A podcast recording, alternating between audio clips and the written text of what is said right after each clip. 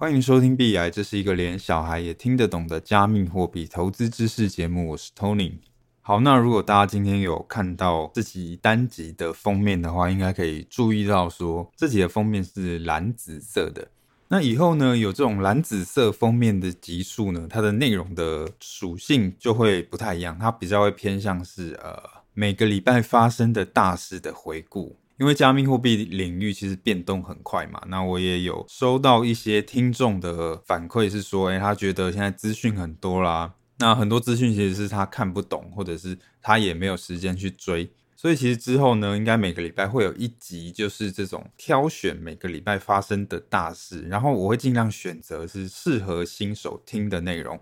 然后也是会尽量把它讲的让大家能够听得懂的，就希望大家长期听下来就可以有一个感觉，可以慢慢了解币圈的运作啦。那这样比较偏向就是每周的一些一些新的资讯的回顾，我就会使用蓝色的封面。OK，好，那我们就直接开始。那上礼拜呢，发生一件最火爆的新闻，应该就是马斯克收购 Twitter。那这件事其实也引起币圈蛮多人注意的啊。那当然，你可能会想说，呃，马斯克收购 Twitter 这件事跟加密货币有什么关系吗？其实哦，主要是因为马斯克他本身对加密货币的态度算是蛮友善的。虽然说现在比特币慢慢的被一些企业接受，可是你还是可以发现说，有一些投资大佬或是企业家，他们其实是不喜欢加密货币的。像巴菲特，他最近才说比特币不会产生任何有形的东西，也算是呃再一次的表达说他对比特币的不信任，或者说，诶，他不太相信比特币这种东西。那马斯克呢，他算是还蛮乐于表达对加密货币的支持的，就是对加密货币蛮友善。他像他本身其实就。说过，他有持有以太币嘛，然后他也会持持有比特币，然后也持有狗狗币嘛，而且尤其是狗狗币，狗狗币其实能够有现在的地位，马斯克应该算是功不可没啦，因为基本上狗狗币就是他喊上来的啦，他之前就常常会在 Twitter 上面发一些，嗯、就是狗狗币的迷因，然后他每次发这种文的时候，狗狗币都会哎涨一波，所以其实现在大家讲到狗狗币，大家就会想到马斯克。那其实我知道，说整个币圈其实不是每一个人都喜欢马斯克，因为其实不少人不太喜欢他这种呃喊盘的行为，就是会觉得，哎，马斯克这样喊一下就让整个币圈有一个起伏，会让人觉得说，哎，整个圈子好像这个浮躁的气氛跟投机的感觉会更浓厚了。然后再加上说，之前特斯拉对比特币的立场也是有一点反复。如果有注意新闻的时候，应该知道当时特斯拉宣布它可要接受比特币的付款嘛？那这算是一个诶、欸，对币圈来说蛮振奋人心的消息。可是其实过不久，特斯拉就用比特币不环保这个理由，取消了这个用比特币付款的这个计划了。所以这件事情呢，其实是也让很多人怀疑说，哎，马斯克是不是来割韭菜的？然后也会怀疑说，哎，马斯克对整个加密货币的态度到底是怎么是怎么样？不过目前其实我个人还算是比较相信说，哎，马斯克对整个加密货币是抱持着比较友善的态度。目前为止是这样。然后呢，因为 Twitter 其实它原本就是一个非常友善加密货币的一个社群网站。像是 Twitter，它其实它有推出比特币打赏的功能，然后它也有推出，哎，你可以把你的头像换成 NFT，然后可以获得认证，它也有这个功能。所以其实 Twitter 给人的感觉算是还蛮支持加密货币的发展的，而且其实台湾人可能用 Twitter 用的比较少，不过 Twitter 上面它其实有非常多加密货币相关的资讯。如果你是一个嗯、比较进阶的玩家的话，那基本上 Twitter 可能就是一个你必须要注册的社群网站，因为其实很多币圈的大佬啦，然后或者是区块链的项目方啦，或者什么风投基金啊或研究机构，他们其实都会有 Twitter 的账户，然后 Twitter 呢会是他们发表意见的首选，而且甚至可能是唯一的选择，所以就会形成一个网络效应啊。在 Twitter 上面，你就比较容易看到一些比较快速的加密货币的资讯。那在 Facebook 跟 Instagram，你是看不到这样的现象的。所以说，马斯克就是对加密货币很友善的企业家嘛，然后再加上 Twitter 这个原本就对加密货币很友善的社群，那会产生出什么样的新火花呢？那也算是一件蛮值得观察的一件事啊。那比方说，会不会之后 Twitter 推出以太币跟狗狗币打赏的功能嘛？或者是让整个社群跟加密货币有一些更紧密的结合？这个不知道。不过反正就是有一点想象力嘛。那在马斯克他买下 Twitter 这件事传出来之后，狗狗币当然就呃有一个蛮大幅度的上涨。那其实我自己也有买一点，就是在之前有传说，诶，马斯克可能会买狗狗币的时候，我就有买一点了。所以说，我也算是有赚到一点点零用钱。然后它大涨，我就马上输掉这样。不过这个就是纯属一种怎么讲，通灵式的一种 骚操作。其实你要很清楚说。这个操作就纯属就是你压住这个消息啦，那这不可能会是我长期持有的部位，这个是我骚操作的部位，而且是非常短线的操作。就是如果你有赚到，你就要快点跑了。然后如果你发现哎情况没有你所想的那样，比方说哎收购的消息一直没有传出来，或者收购之后哎市场没有什么反应，那你也要赶快跑，或者是碰到你的停损点，你就要马上跑了。所以其实我虽然大部分的仓位都是长期持有，可是我还是会有一些骚操作的部位，然后里面会有一些很小的部位可能会去跟风这些市场的情绪了。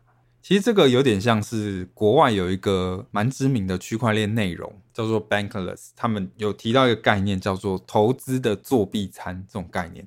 因为如果有在减肥的人，应该知道说，其实你要减肥的话，饮食控制非常重要，而且甚至比运动还重要。你可能不一定要非常努力的运动，可是你一定要非常严格的控制你的饮饮食嘛。你每一餐都要吃得非常健康。那我相信大家都知道，通常健康的东西吃久了就会很无聊。你可能每天你都不能吃油炸类的东西啊，然后你都要吃一些高纤的东西，然后高蛋白的东西，然后少淀粉的东西。长期吃下来，那个真的是会很容易让人受不了，很容易让人坚持不下去。所以其实说，你每一个礼拜，你通常可以有一餐或是两餐的作弊餐，就是你绝大多数的时间，你还是要非常严格控制饮食。可是一个礼拜，你就是可以有一次真的吃你想吃的东西，不用管热量。你想吃什么哦？披萨啦、炸鸡啦，哦，想吃什么咸酥鸡啊、薯条啦，你都可以吃。每个礼拜你可能有一餐到两餐可以这样。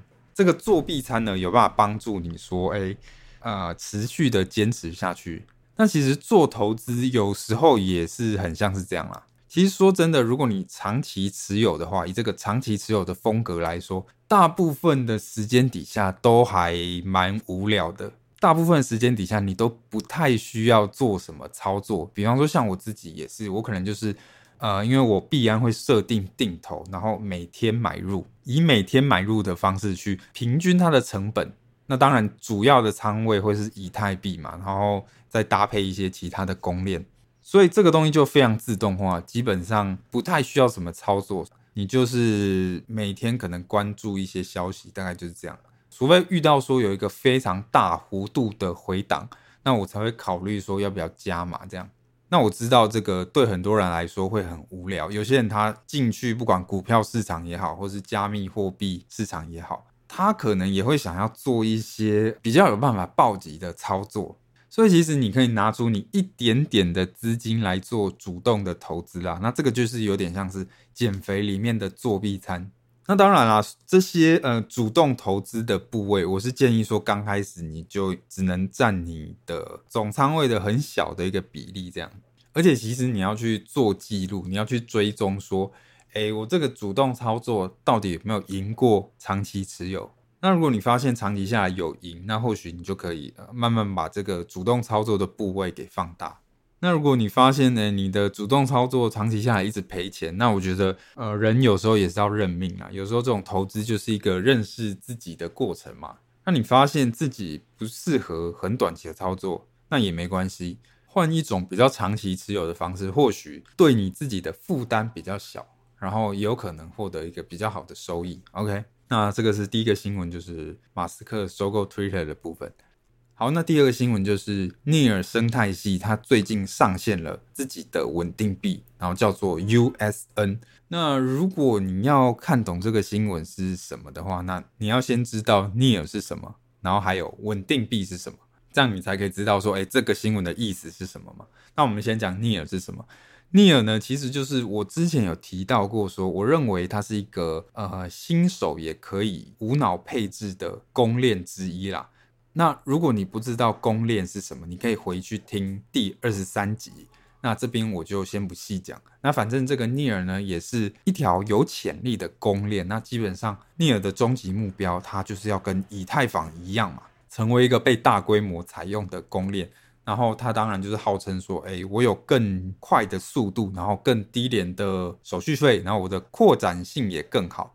那确实啦，其实 NEAR 的团队也蛮坚强的，而且最近呢，也才完成了一个好像三亿美金的融资。算是一条蛮优秀的公链，有一个还蛮知名的，算是研究机构叫做 Masari，他给 NEAR 的评价就是呢，NEAR 算是一条结合了很多公链的优点的公链，等于说是把不同公链的厉害的地方都拿一点过来，然后放在我这个公链上面，所以确实是一条有潜力的公链，所以这也是为什么我认为说这也是一个新手可以无脑配置的公链之一。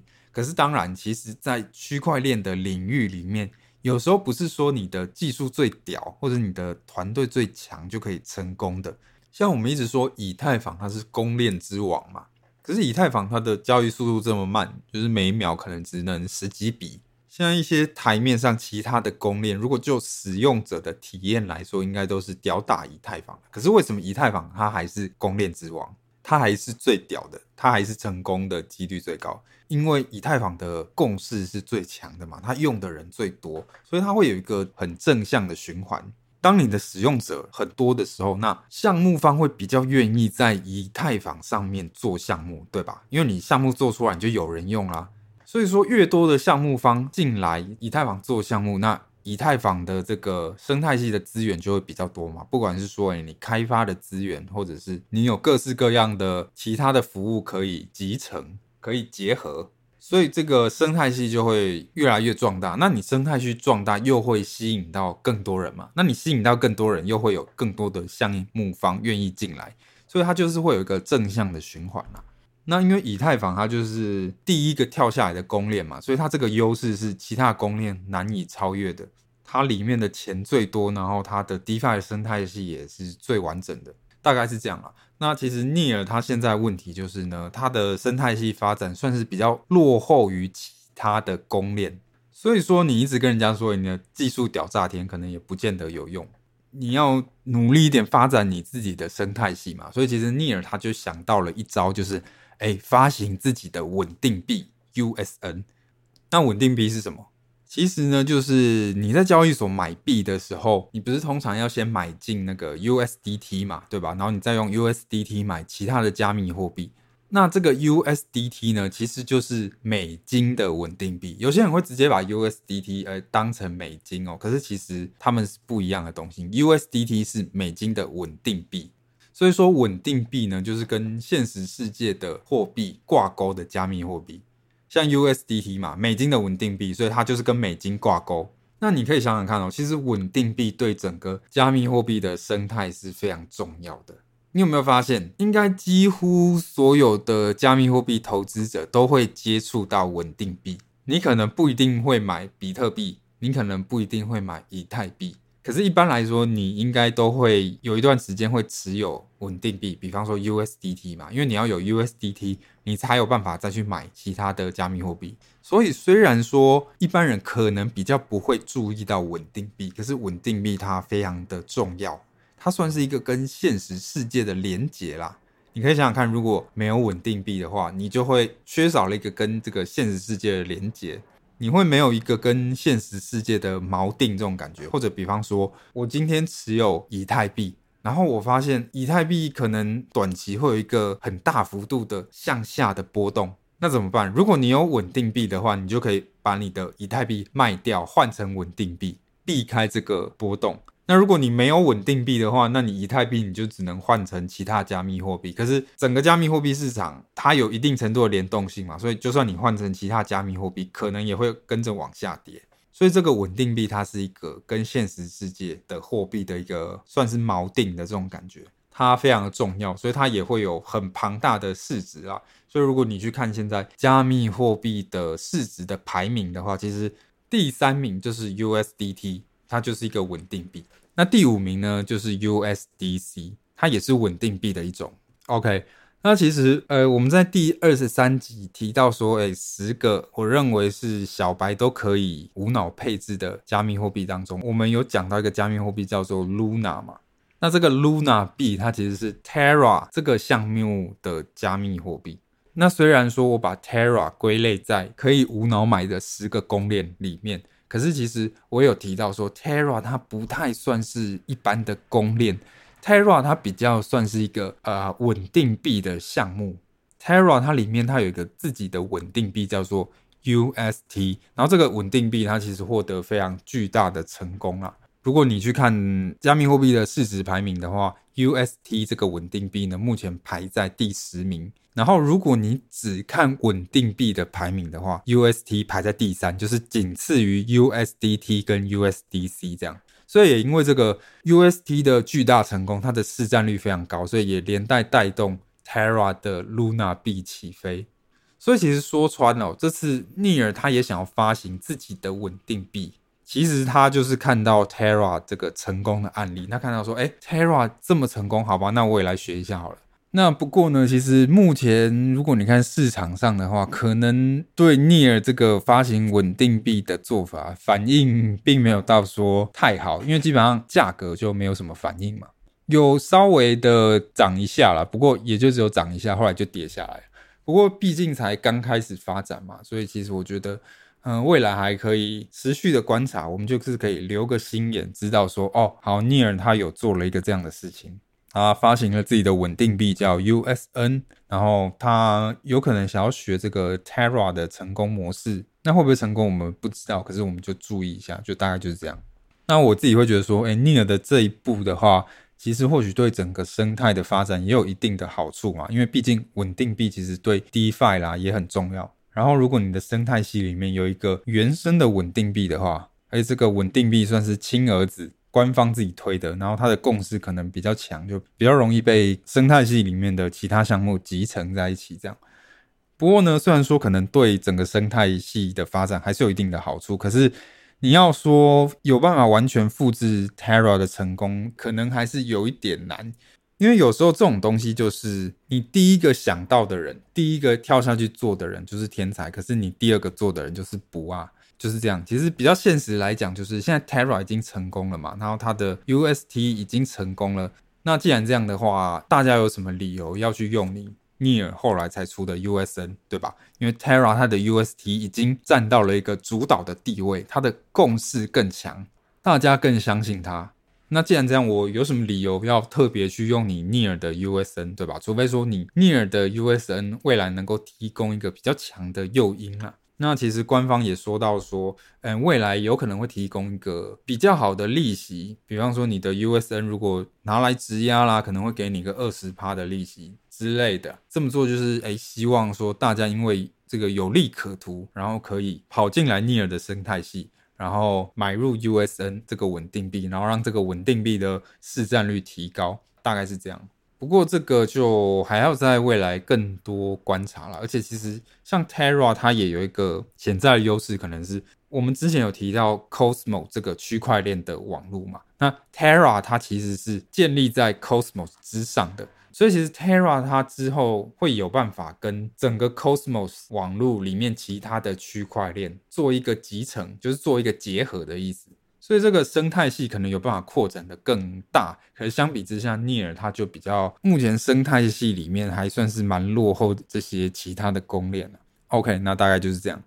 好了，那最后我们回答一些听众的问题。有一位听众他问说呢，有个问题想要请教 T 大，币圈涨跌跟美股或是缩表有一定的关系吗？还是单单只是逢停利点获利了结呢？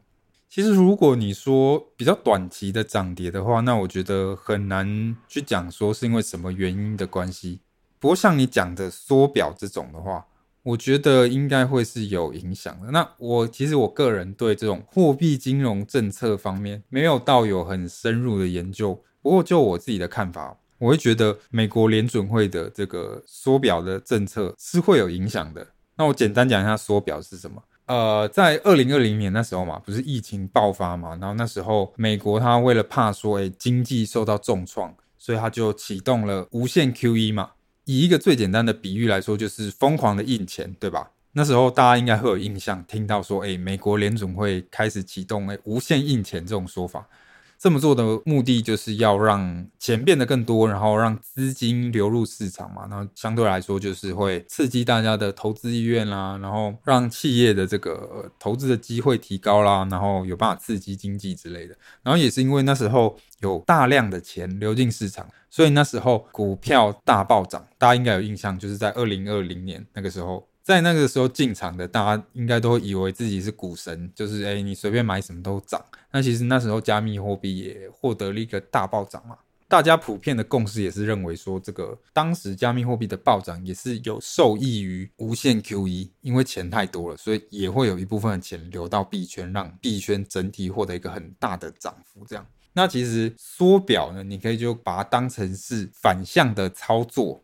无限 QE 它是要让资金流入市场嘛？那缩表其实就是反向，它要想办法把市场上的资金收回来，让通膨冷却一点。最简单讲就是这样。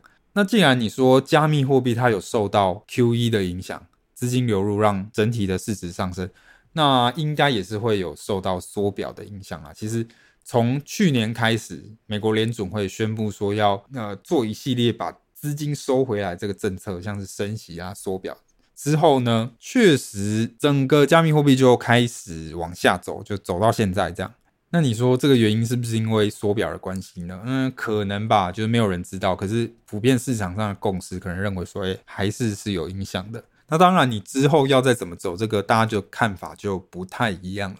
那我自己个人的话呢，呃，我是就不会特别的去减码了。我日常的操作就还是定期定额的购买嘛。只是说，呃，相对我加码的时机，可能就会变得比较谨慎一点了。对，大概是这样。好，那 Apple Podcast 的留言呢，有一位叫圈凯，他问说，哎，很棒又简单易懂，请问有推荐的冷钱包吗？哦，好，这个其实我之后呢会出一集专门讲冷钱包的，那到时候大家可以再听这样。那我先简单就讲两个冷钱包，国外的 Ledger，那这个是你要从国外的网站买，然后或者是台湾的 Cool Wallet。这个冷钱包是台湾自己做的，那你可以直接在台湾买得到。好，大概是这样。好，那下一位听众他叫做 S Pig Lee，应该是这样吧？应该没有念念错。想请问币癌大公链币为何这么看好？虽然生态好的话，大家会偏向使用，但当使用费上升到某个阶段时，那不是就会找其他相对便宜又好用的链吗？这样上升到幅度不？不是算有隐形天花板吗？谢谢你。呃，公链会看好，当然就是因为整个 Web 三，或者你说整个区块链的世界啊，整个加密货币的世界要发展的话，那势必会用到公链这个基础设施的。那至于你说会不会可能某一条公链，哎，生态系很好，然后大家一直用，可是让它使用费提高的时候，那大家就反而转去找其他便宜好用的链。这个的话是有可能，可是它的影响其实并不一定会这么大。其实你光看以太坊你就知道了，以太坊超贵的，而且使用体验你跟其他链相比的话，那真的是很不好。可是为什么里面的钱还是这么多？那就是因为它的生态系很庞大嘛。那你要跳去其他链的话，你其实不一定有办法找到这么庞大的生态系。我们以很红的 NFT 来讲，目前大部分的那种。蓝筹啦，大牌的 NFT 都是在以太坊上面的。那如果你今天你要跳去一个可能它真的比较便宜的公链上面去发的 NFT，那可能没有人会理你，因为大家都发在以太坊上面，所以它其实本身已经有一个很强的社群，它已经有一个很强的共识在那边了。那当然，随着整体公链的市值变大，有可能以太坊上面的价值确实是会外溢到其他的公链去的。如果你去看数据的话，以太坊的市值确实呃也是有在慢慢的下降，然后有转移到诶其他可能速度比较快的公链上面。所以其实如果你长期来看的话，其他比较小型的公链确实有可能它会有一个比较大幅度的涨幅啦。可是如果你要说成功的机会，那当然可能以太坊它成功机会还是最高的，它还是最稳的。所以当然它也是我最主力的持仓。那你说它的上升幅度会不会有隐形的天花板？呃，那是当然啦，因为什么资产都会有天花板嘛。因为你现实世界的现金就就不是无限的啊，你什么东西资产都会有天花板。可是问题就是，诶，我们不知道它的天花板在哪里。你可以讲得很低，那你也可以吹得很高。不过至少就我目前认为说，它的天花板还是非常高的。就像我之前提到的嘛，方舟基金给出的预估是到二零三零年会涨五十倍。那当然，你可以不相信说，诶，吹得这么高，你可以不相信嘛。不过反正我自己会认为说，至少它的上升潜力还是非常巨大的。好啦，那大概就是这样。那今天这就是全部内容。如果你喜欢我们的内容的话，希望你可以在 Apple Podcast 或 Spotify 上面给我们五星好评。那我们就下集再见喽。